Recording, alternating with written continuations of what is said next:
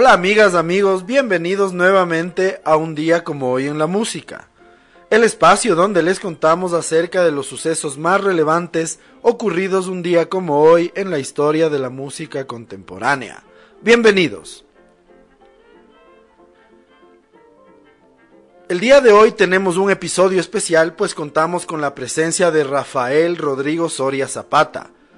Rafael Soria es director de Los Cuatro del Altiplano, agrupación con alrededor de 42 años de trayectoria. Son conocidos por sus temas folclóricos y por sus versiones en San Juanito, Pasacalle, Albazo, Pasillo y Arabí y los diversos géneros que tiene nuestro país de los temas tradicionales del Ecuador. Empezamos.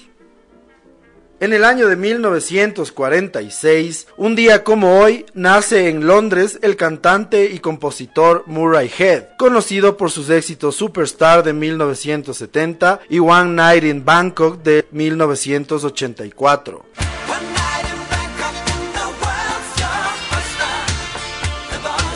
En el año de 1952, un día como hoy, nace en Inglaterra Alan Clark, tecladista del grupo Dire Straits de 1980 a 1995.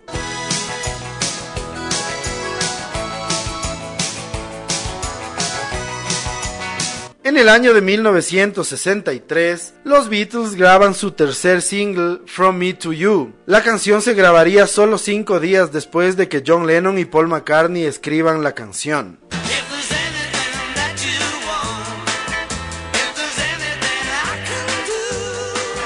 En el año de 1965, un día como hoy, The Manish Boys publican su segundo single I Pity the Fool con David Bowie. Jimmy Page, quien fuera guitarrista de Led Zeppelin, en ese entonces guitarrista de la agrupación The Yardbirds, toca el solo de guitarra en esta canción.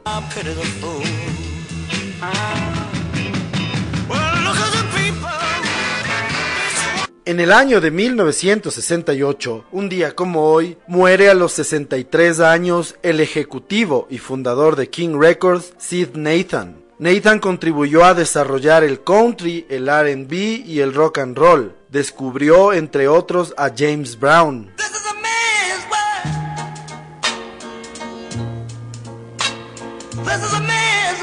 En el año de 1970, un día como hoy, en Queens, Nueva York, Estados Unidos, nace John Anthony Frusciante. John Frusciante es un guitarrista, cantante, compositor y productor se uniría a los Red Hot Chili Peppers en 1988 después de la muerte de su primer guitarrista. Su primera aparición fue en el álbum de 1989 Mother's Milk, para después grabar el conocido y exitoso Blood Sugar Sex Magic. La repentina fama y las constantes giras hicieron que Frusciante abandonase la formación de los Red Hot Chili Peppers en el año de 1992 y se recluyera en su casa para volverse adicto a la heroína y grabar una serie de discos en solitario.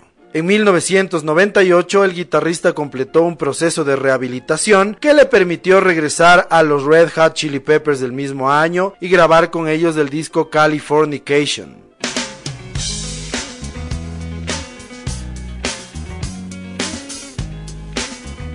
En el año de 1971, la agrupación Badfinger comienza su primera gira americana en Toledo, Ohio. Badfinger es una agrupación que perteneció a la disquera fundada por los Beatles Apple Records. De hecho, su manager y productor era Paul McCartney.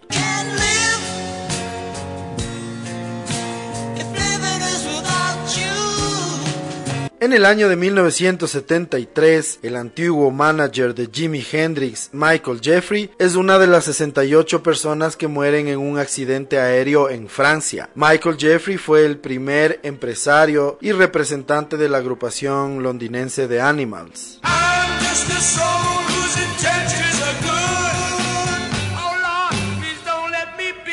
En el año de 1982, un día como hoy, el actor John Belushi muere a los 33 años en Los Ángeles, California, de una sobredosis de heroína y cocaína. Belushi comenzó en Saturday Night Live, un programa de comedia en vivo en los Estados Unidos, y posteriormente se haría famoso con The Blues Brothers, con los que publicaría dos discos. En la tumba de Belushi se lee, puede que me haya ido, pero el rock and roll vive.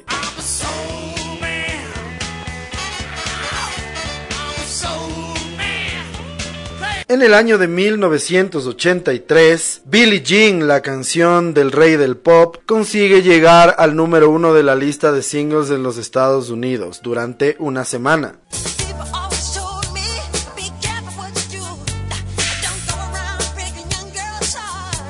En el año de 1992, la agrupación R.E.M. arrasa en los premios de la revista Rolling Stone Music Awards, ganando álbum del año por Out of Time, artista del año, mejor single por Losing My Religion, mejor video por Losing My Religion, mejor grupo, mejor guitarrista y mejor compositor.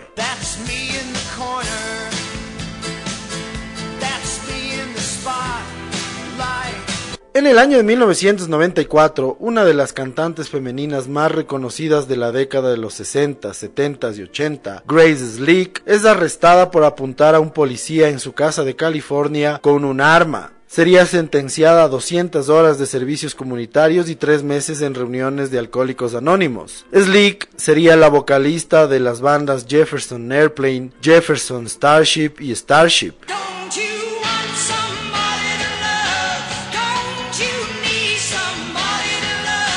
En el año 2000, un día como hoy, la banda inglesa Oasis es número uno en la lista de álbumes del Reino Unido con su disco Standing on the Shoulders of Giants, que estará una semana nada más en lo más alto.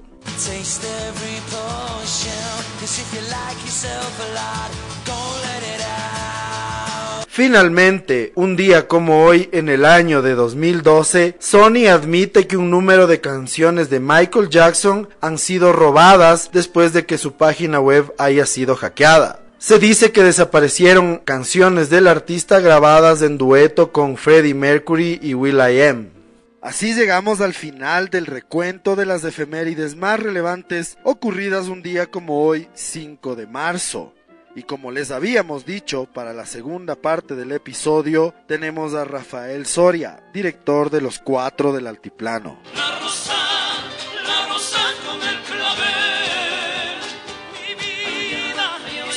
Rafael Soria es miembro y director de la agrupación Los Cuatro del Altiplano, un grupo con alrededor de 42 años de trayectoria mismos que son conocidos por sus temas folclóricos y por sus versiones en San Juanito, Pasacalle, Pasillo, Albazo y Arabí de los temas tradicionales de nuestro país.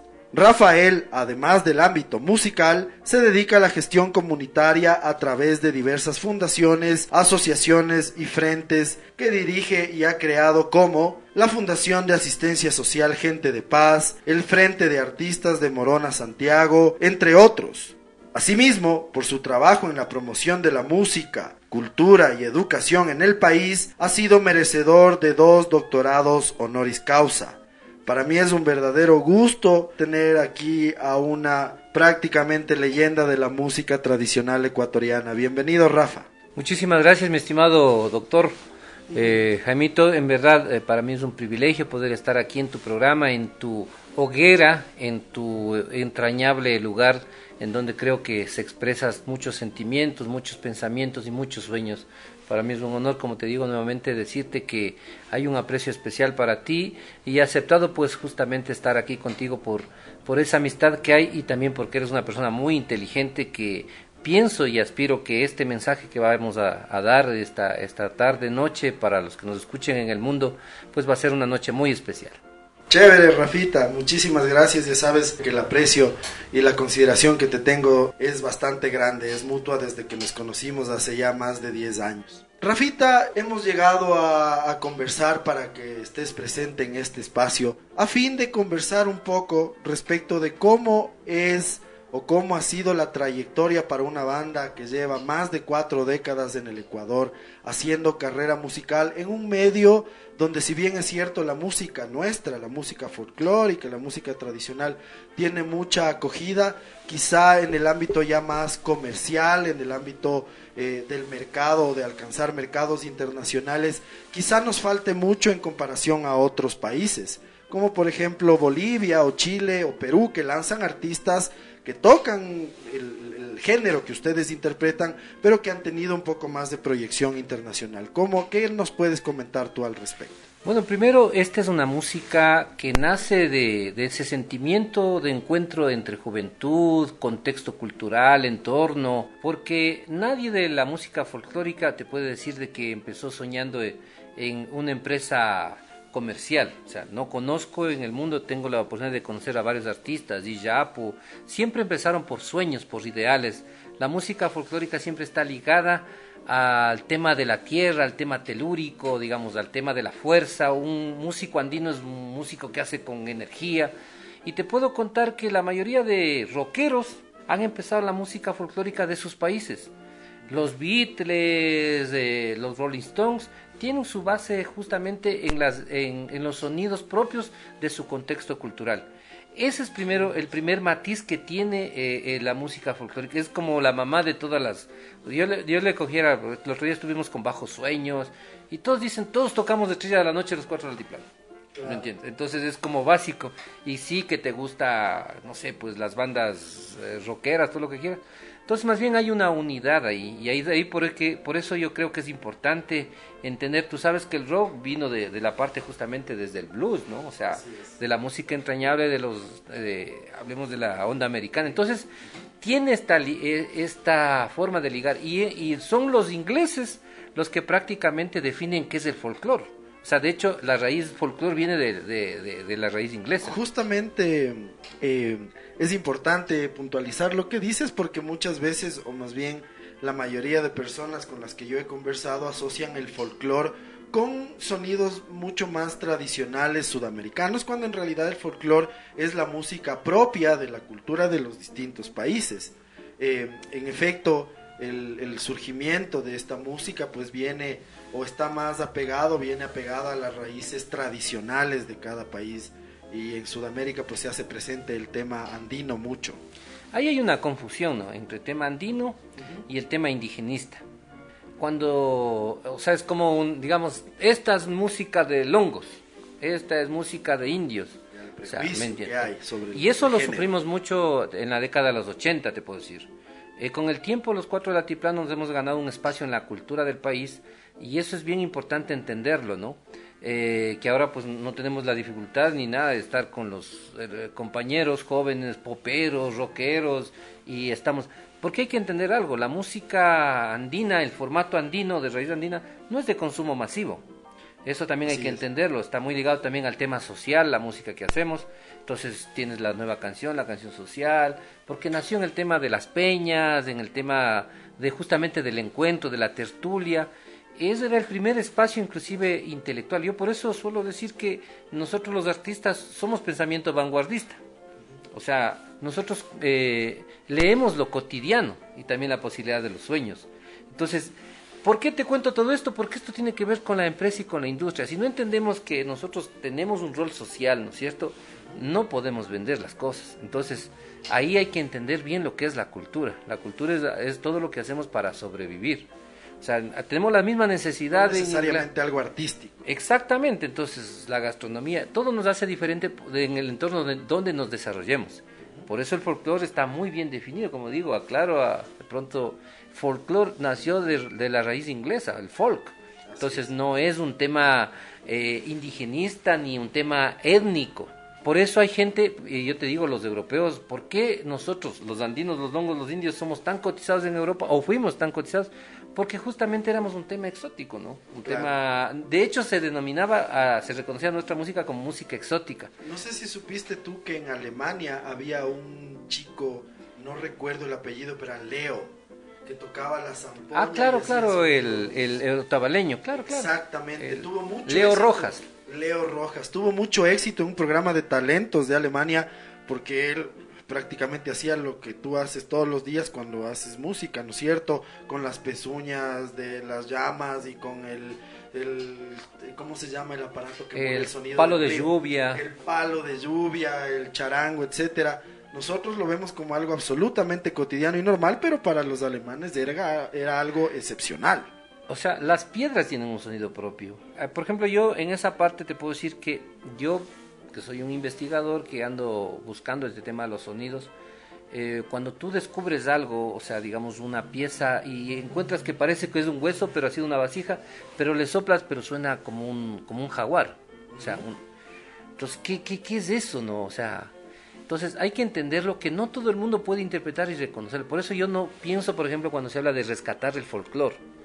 Hay que encontrar la refuncionalidad de ese instrumento. Yo no creo, por ejemplo, en las cosas de coger una pieza arqueológica y ponerle detrás de un vidrio. O sea, que hay que tener los cuidados, por supuesto, pero alguien tiene que interpretar, hay la posibilidad de hacer réplicas, lo que sea, para que los niños puedan enterarse de, esta, de este tipo de cosas.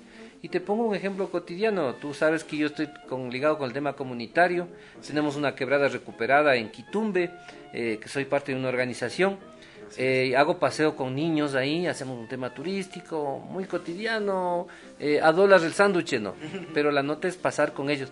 Ellos descubren en este trayecto un, un sapito. Para los niños es como ver un dinosaurio. Claro. ¿Me entiendes? Lo que te pongo es el contexto cultural. Los instrumentos son iguales. O sea, el charango es una réplica de la guitarra, una forma de cómo entendieron nuestros, ahí sí, nuestros eh, eh, ancestros, que de hecho no tiene más allá de 100 años del charango, eh, cómo le vieron a la guitarra. Por ejemplo, claro, y al ukulele también, ¿no? Al ukulele, por ejemplo, en el oriente nuestro ecuatoriano, he tenido la oportunidad de ver unos violines de dos cuerdas y hasta de una cuerda. Como en Asia. Exactamente. Y ahí te viene la pregunta, ¿y por qué también en los descubrimientos que se hace aquí hay una flauta que es bien parecida a la flauta ecuatoriana, porque te cuento, las flautas son ecuatorianas dentro de América, ¿no? Pero la quena ya pasa a, Bolivia, a Bolivia y Perú. Nosotros no tenemos la zampoña, tenemos la antara y tenemos la paya, una forma. Ah, Inclusive las payas aquí eh, era un instrumento para los niños, ¿no? Porque es una cosa, un, un aerófano más pequeñito. Pero todo esto hay que entenderlo porque si no, no sabemos venderlo. Y ahí es cuando no podemos industrializarlo, no podemos hacerlo. Y eso en el Ecuador y ahí no es yo soy de las personas que nunca me quejo. Yo creo que todos nos creamos las oportunidades. No le puedo echar la culpa al Estado. Yo creo que hay que hacer un mea culpa. Tú hablabas de actividades con los niños que tienen que ver con el ámbito social y comunitario pero en cuanto al aspecto musical cómo es la recepción de los jóvenes y de los niños en cuanto a la música que ustedes interpretan tú crees que se ha perdido un poco eso de de, escuchar y de mantener viva la tradición de la música eh, ecuatoriana o, finalmente se está perdiendo? Mira, la música nuestra es pentafónica y trifónica. Nuestra pentafonía está en nuestro cromosoma, en nuestra sangre, ¿no? No es coincidencia que aunque sea mal cantado, artistas de pronto poperos, ¿cierto? digamos mal cantado, no estoy diciendo de mal, sino más bien por el tema tradicional, el formato original. De acuerdo. Tocan pasillos, o sea, hay artistas, eh, te voy a dar nombres, ¿no? La Toquilla, el Juan Fernando Velasco, que han tenido mucho éxito dentro del campo popero, eh, contagiando. Yo creo que ese es el gran legado de ellos, verás. O sea, yo les felicito, son, son amigos, todo. Y les, les he felicitado, ¿no? O sea, de pronto desde el lado tradicional o los que estamos más viejitos dicen, oye, puta, ¿cuándo cantas del pasillo así, no? Pero ese es un criterio. Pero en cambio ellos han logrado transformar lo que es el proceso del conocimiento, que es el tema de poner en el lado, hablemos de que todo el mundo lo entiende. Entonces hay una pedagogía, hay una métrica, entonces le invitas a Luis Fonsi a cantar un pasillo y el mante la canta, pero porque está marcado, porque la música... Eh, entendida como música viene desde la parte occidental, entonces tiene una métrica, armonía, ritmo. Pero en cambio, si la cantaran desde nuestro taquina, que es la parte de, lo, de nuestro Ecuador, de nuestros Andes, porque la taquina no, es, no era decir un, dos, tres, vamos a hacer música. Era un tema de sentimiento. Por ejemplo, eh, pasaba el Inca, la adoración al sol, la luna, lo que sea, y nacía las canciones. ¿Dónde tengo este vestigio? Es justamente cuando todavía puedes escuchar en un velorio, en un sepelio de un, hablemos en la parte de Cayambe, en donde la mujer o el hombre, dependiendo de quién se haya muerto, empieza a cantar y empieza a ganar, y empieza a, improvisar, no diré improvisar, sino más bien lo que le sale del corazón. Dice, ay, mi conejito, cuando le daba las, las agüitas. crea una armonía. Estuve en Córcega, en Francia. Tuve una experiencia muy, muy bonita. Los corsos eh, pertenecen a Francia. Y ellos, pues prácticamente... Eh, o sea, ellos siempre han reclamado su identidad nacionalista como corsos. O sea, pero obviamente económicamente no pueden depender solos, pero ellos fuimos a tocar ahí con los cuatro del altiplano, es una anécdota lindísima. como el País Vasco, Exactamente, ese exactamente, su nacionalidad. Así que no es, es. que los ecuatorianos en nuestra constitución recién inventamos el problema de la plurinacionalidad. Ojo, hay que entender el mundo. Entonces salen, eh, les gustó tanto la presentación, nos sacan al- a la parte, a las cocheras donde estaban los carros. Te estoy hablando en el 96, ¿no? Estoy hablando hace ratazo, ¿no? Claro. Tracks levantan las capotas de los carros y empiezan a sacar los fusiles, las metralletas y empiezan a rastrillar, ¿no? Y claro, como no estás tan claro en el idioma, aunque hablas oh, Claro. slow, slow, slow, algo ahí, ta- tac, rastrilla y empiezan a disparar al aire. Oye, parecía que nos iban a, a fusilar, ¿no? Claro. Pero era un homenaje que nos hacían. Y después de que rastrillan, guardan los fusiles, nos abrazan y empieza una persona a cantar. Pa, y, y después otro así y empiezan a cantar. Y ahí hay una, un vestigio, digamos, un tema muy de ellos que es la polifonía. Ajá. Y cantan, ta, ¿qué te puedo decir? Por horas, ¿no? Claro. y claro, claro. increíble se abrazan. Me recordaba, digamos, por ejemplo, las sanjuanadas que nosotros tenemos acá, ¿no? O sea, que es un tema, no es conscientemente vamos a hacer música, sino siento y empiezo a lanzar mis sonidos guturales, armónicos, Exacto. Y se van uniendo. Es que si es que vamos a, desagregar así el tema musical, imagínate que si nos ponemos a pensar hasta en las religiones, en cualquiera de estas, una forma de adoración a los dioses es, un el karma. canto. Claro, claro. Entonces las vibraciones en la, en la filosofía hindú, por ejemplo, son sagradas. Cada persona tiene su propia vibración y es eh, o aprende a manejarla a través del om y de la meditación y del yoga. Entonces es un tema muchísimo más profundo. Pero para venir acá a, estos tiempos modernos, el- la semana pasada yo conversaba con una artista nueva que hace electropop, están empezando en la música desde hace unos tres años y ellos decían, o más bien ella me decía, que sienten que en el Ecuador no hay una industria musical, que en el Ecuador lo que hay es iniciativas bien aisladas donde se encuentra un talento, se encuentra el financiamiento, crean un producto y lanzan ese producto. Pero pensar en que el Ecuador es un país que promueve, genera artistas, que tienes la oportunidad de ir a dejar tu demo en alguna disquera para que eventualmente te graben un disco, no existe. Tú, en los 42 años de trayectoria, primero cuéntanos cómo ha sido este proceso para los cuatro del altiplano de crear su música, de crear sus discos, mandar a hacer, de contratar, no sé, ¿no es cierto? Tú nos vas a contar y cómo es ahora, cómo lo hacen ahora y si es que en efecto tú coincides o no, si en el Ecuador hay o no una industria musical. Totalmente de acuerdo. ¿Cómo se llamaba? Vera, de Ah, la Vera. banda Alien. Y Yo estoy totalmente de acuerdo. Totalmente de acuerdo. Pero, ahí viene el pero, ¿no es cierto? Nosotros cuatro altiplanos somos un producto cultural, no comercial, que nos vendemos bien. Son un producto cultural que nos vendemos bien. Que tenemos la posibilidad de, de abrir mercado. Porque aquí la palabra mercado es la que entra. ¿Cómo yo puedo competir? Tenemos nosotros 17 millones de, de ecuatorianos aquí. Así es. Y nosotros somos música andina que no es de consumo masivo. Aquí la chicha nos da 10 a 1, digamos. Claro que sí. Hay que ser claritos. Pero te vas a Perú, tienes 14 millones de habitantes en Lima. Solo en el Solo en Lima. O sea, nunca vamos a hacer un mercado, pues hermano.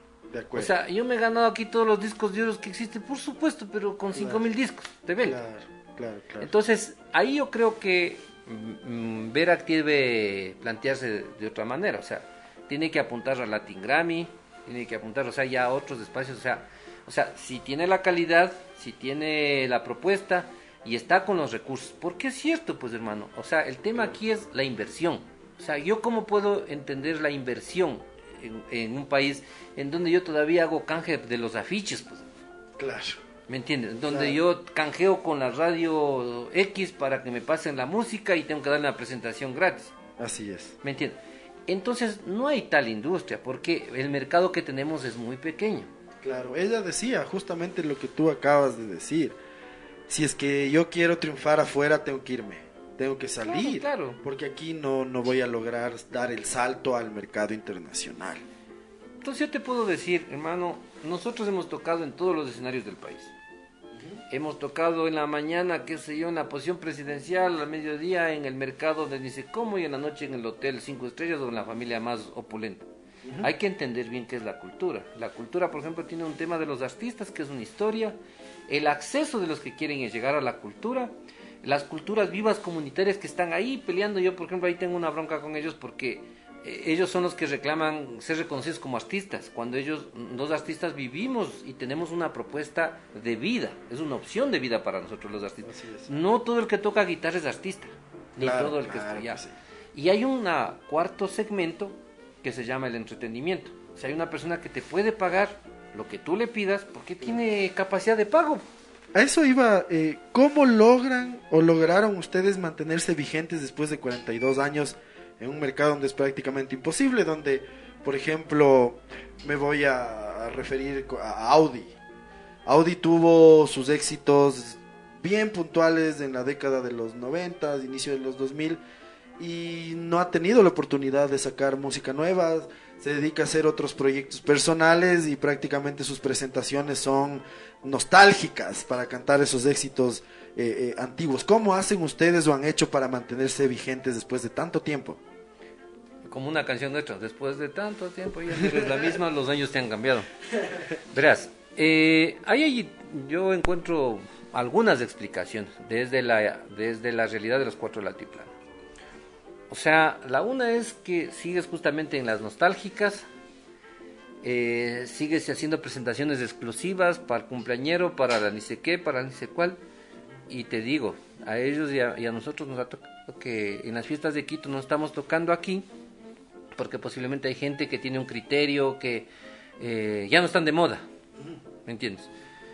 nosotros hemos pasado no sé cuántos años eh, fuera del país tocando porque, qué sé yo, en Los Ángeles hacen las fiestas de Quito, en Canadá. de ecuatorianos. De ecuatorianos y no tan ecuatorianas, porque ya vas, vas fuera.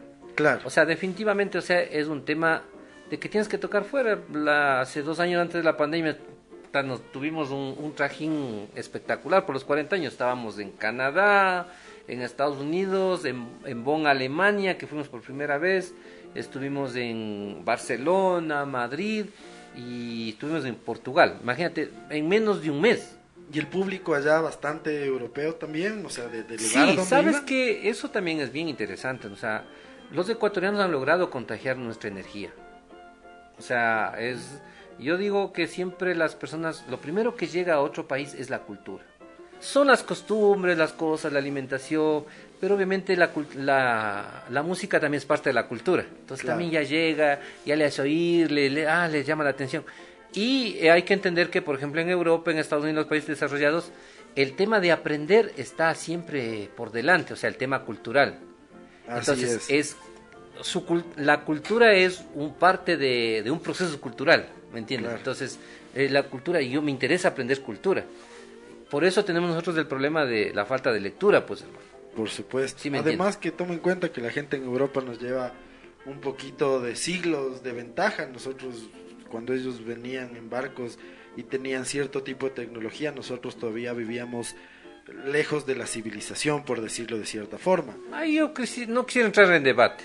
De acuerdo. Pero no es un tema desde, el desde la parte étnica, no es por ahí, no es por ahí. Un tema, por ejemplo, el tema, te puedo decir, Simón, los mayas tenían esa cuestión, pero aquí los mayas y nuestros, aquí en, la, el, en el catequilla, nosotros ya sabíamos que era la mitad del mundo. Entonces ya te gano en conocimientos y vamos por ese lado. De acuerdo.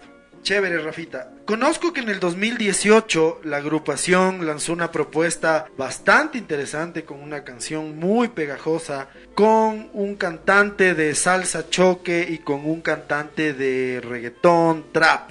¿Qué significó para ustedes dar este salto a regresar a ver a géneros de la actualidad y acoplarlo a lo que ustedes vienen haciendo por 40 años? Bueno, fue una gran oportunidad y de paso yo te diría que fue un proceso creativo muy bonito. O sea, primero que fue una invitación de unos amigos, de entender también de que, eh, y de, hecho la propuesta la, hiciste tú, recuerdo, eh, en el, ¿por qué no hacen esto, no? Y hay que reconocer eh, el reto que nos pusiste, ¿no? O sea, ¿por qué no dialogar entre culturas?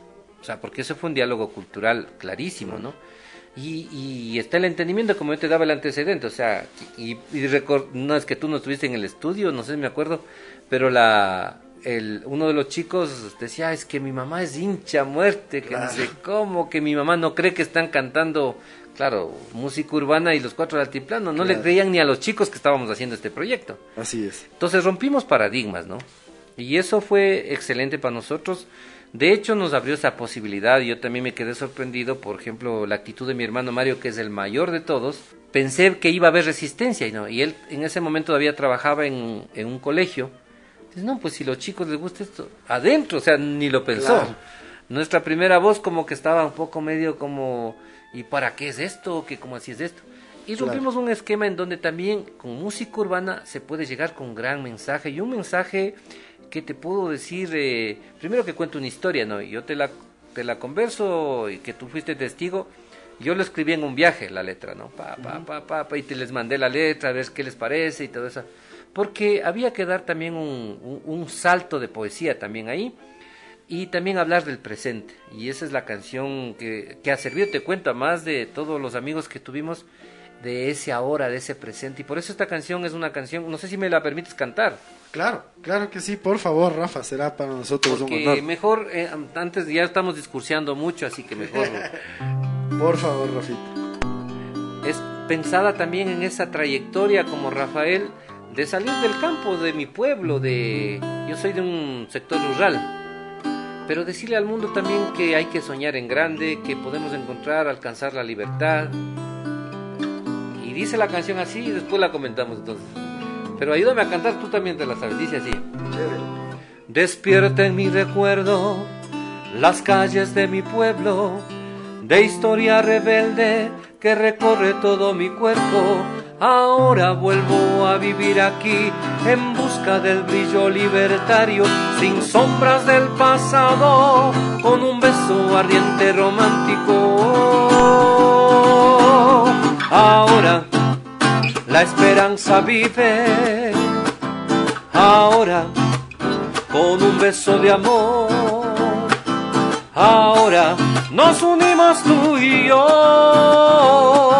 Ahora con frescura y corazón.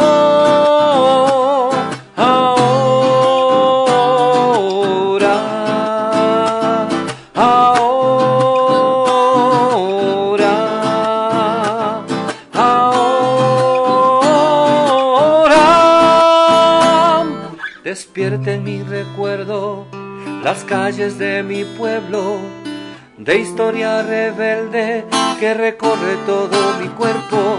Ahora vuelvo a vivir aquí en busca del brillo libertario, sin sombras del pasado, con un beso ardiente romántico. Ahora la esperanza vive. Ahora con un beso de amor. Ahora nos unimos tú y yo. Ahora con frescura y corazón. Ahora, ahora. Bravísimo, Rafa. No bajes la guitarra, por favor. Quédate con la guitarra. Chévere, eh, sí me parece importante que nos cuentes un poco más sobre la letra de esta canción. Eh, ya nos dijiste y nos contextualizaste el mensaje de pensar y mirar siempre adelante, de unirse en pro de un futuro mejor, porque todos somos comunidad, todos somos hermanos y todos necesitamos y queremos lo mismo que es estar bien en comunidad, ¿no es cierto? Entonces cuéntanos un poco cómo fue este viaje, cómo te surgió la idea de crear la letra y cómo se plasmó después en la canción. Pues te puedo decir que hay un proceso de memoria emocional ahí. O sea, seguro que hay personas que están muy conocedoras del tema, ¿no? Pero es recordar realmente a veces tenemos esa falta de cultura de recordar nuestros hitos de vida, ¿no? De nuestra niñez. Y hemos perdido eso, ¿no? Yo suelo decir, ¿cuántos de los padres actuales juegan a las escondidas con sus hijos? Claro. ¿Me entiendes? Entonces hay el cosas mejor regalo es darle la tablet del celular para que no le moleste. Entonces, es, yo creo que hay mucha poesía y muchos mensajes que entender, ¿no? Yo creo que debemos recuperar, más allá de la buena vecindad, de la construcción de comunidad, que son conceptos que de alguna manera ahorita están elaborados.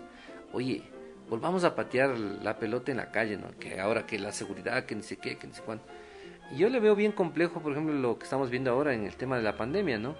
Los niños están sufriendo, por ejemplo, datos, ¿no? Porque yo tengo hijos, niños que han pasado, niños adolescentes que están pasando la pandemia y que empiezan a tener un problema de vitamina E porque no salen al sol. Claro. Entonces, yo creo que después de la pandemia tenemos que hacer muchas cosas, sacarles a ellos. Pero ese recuerdo ya les queda marcado la vida. Posiblemente en 10 años hasta tengamos problemas de salud como los que te estoy diciendo, entiendes? Entonces, también no solamente recordemos los problemas de la pandemia, recordemos también los momentos de felicidad, los momentos de vida, y en este caso la canción que habla de libertad, una libertad que es necesaria actualmente. Mira lo que está pasando en Ucrania, ¿no? Claro. o sea, hay una guerra en Ucrania y sube el petróleo, pero no es solo eso, pues. Claro. ¿Me entiendes? Hay muchas cosas y a veces la gente cree que no estamos ligados. Por eso nosotros los artistas tenemos un rol social. Y ahí es donde nosotros entramos en esta perspectiva de vida, de generar justamente esta línea, este pensamiento. ¿Cómo sería genial si todos los artistas estuviéramos alineados con un mensaje, con un, un, argumento, una editorial, como se dice en comunicación, de hablar de la vida, del entusiasmo? O sea, ya yo me encantaría no volver a, a cantar dónde están los infieles, dónde están los más alegres, o sea, ¿me entiendes? O sea, ¿dónde están los luchadores? Vamos adelante, positivos, ¿no es cierto? Imagínate que todos los artistas del ejército, de los artistas nos pusiéramos en esa línea. Claro, justamente la música en la actualidad carece de un mensaje, un mensaje que te llegue. Yo recuerdo en el año de 2011, en Quito, se hizo un encuentro latinoamericano de hábitat y vivienda para compartir experiencias del que fuimos tú y yo parte por la experiencia laboral que compartimos. Pero ahí escuché por primera vez la interpretación de una canción que a mí me ha marcado hasta hoy. Yo la escucho casi siempre y te confieso eso, tú no, nunca te lo he dicho, pero la canción Soñador esa oh. canción es increíble. No sé si adelante soñador. Exactamente. No sé si nos puedes tocar un poco. Con todo gusto. por favor, escuchen la letra que es increíble. De hecho, esta es una canción bandera mía. Eh, es una canción que gracias a Dios me ha permitido inclusive abrirme puertas. Alguna gente entendida me ha dicho, mira, esta es una nueva canción social, una nueva canción mensaje. Y de personas muy, muy, muy importantes en el país que han incidido en la historia del Ecuador que les ha gustado mucho la canción y, te digo muchísimas gracias porque, ¿qué te puedo decir? O sea, lo que acabas de decir a mí me llena de satisfacción, eh, no te digo de orgullo, sí, pero sí de que pueda ayudar a, motivar a las personas, que ese fue siempre el objetivo de la canción, ¿no? Esto nació de un proceso de círculos poéticos en donde yo he estado haciendo, pues justamente ahí está mi hoja de vida, ¿no? O sea, no es que me me he inventado, no, hay un proceso mío social, comunitario, de crecimiento, ¿no? y quisiera dedicarles a todos, a todo tu programa, ¿cómo se llama el programa? Un día como hoy en la música. Un día como hoy, hermoso programa, hermoso, hermoso título. La canción se llama Pa' adelante soñador. Es un discurso realmente el que le musicalicé, ¿no? Pa' adelante soñador, no te eches para atrás Anímate, atrévete. En ti está la fuerza, la esperanza de cambiar. Adelante, soñador. Arriesgate a ser más que a hacer.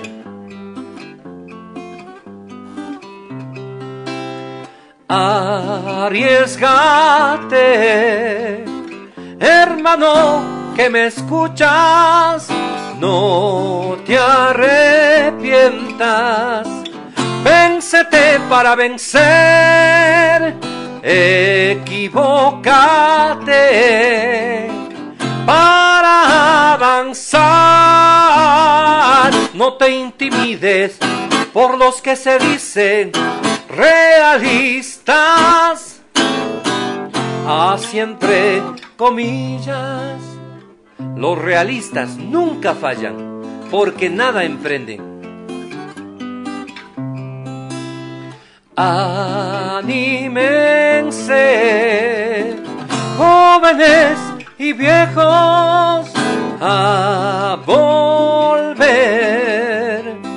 sus ojos al cielo, a caminar descalzos sin miedo a las piedras, a subir más montañas, con fe y valor, a cruzar más ríos contra corriente. Pa' adelante, soñador, no te eches para atrás, anímate, atrévete. Tuyo es el camino, lo podrás lograr. Pa' adelante, soñador. Intenta llegar a Dios, no importa cuánto te cueste, sal del modelo, enfrenta el paradigma social, político, económico también, que no te arrastre el consumismo, ni el que me importismo.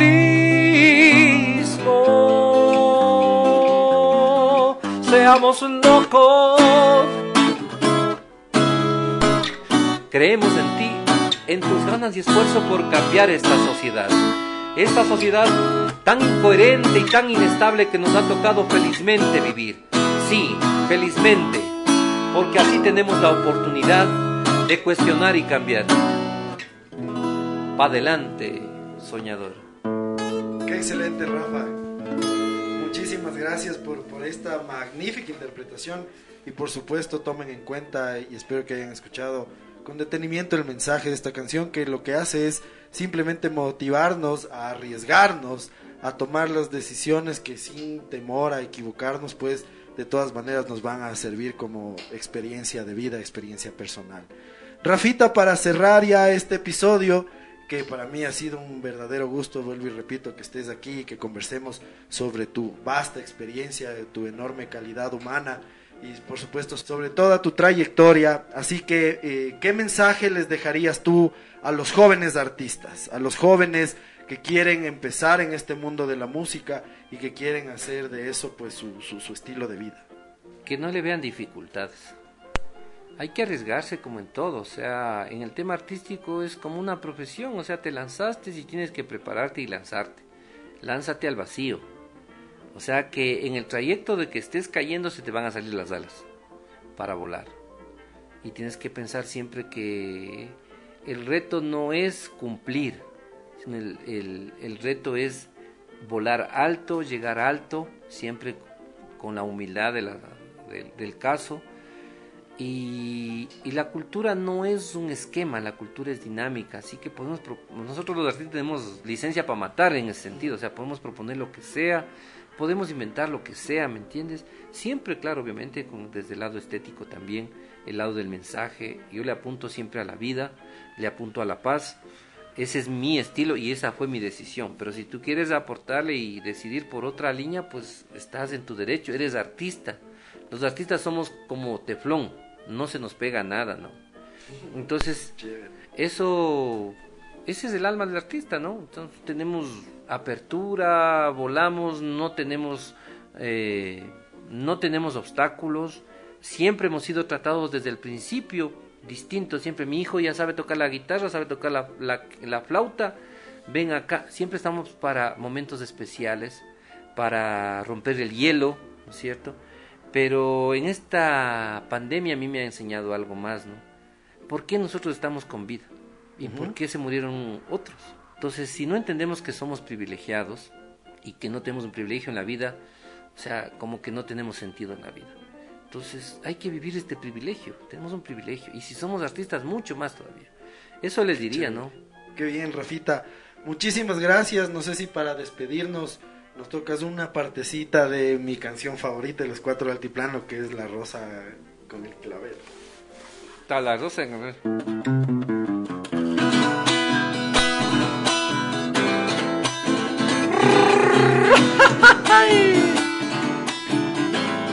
La rosa, la rosa con el clavel, mi vida hicieron, hicieron un juramento, mi vida y pusieron, y pusieron por testigo la vida que hay en mí, un jazmín y un pensamiento.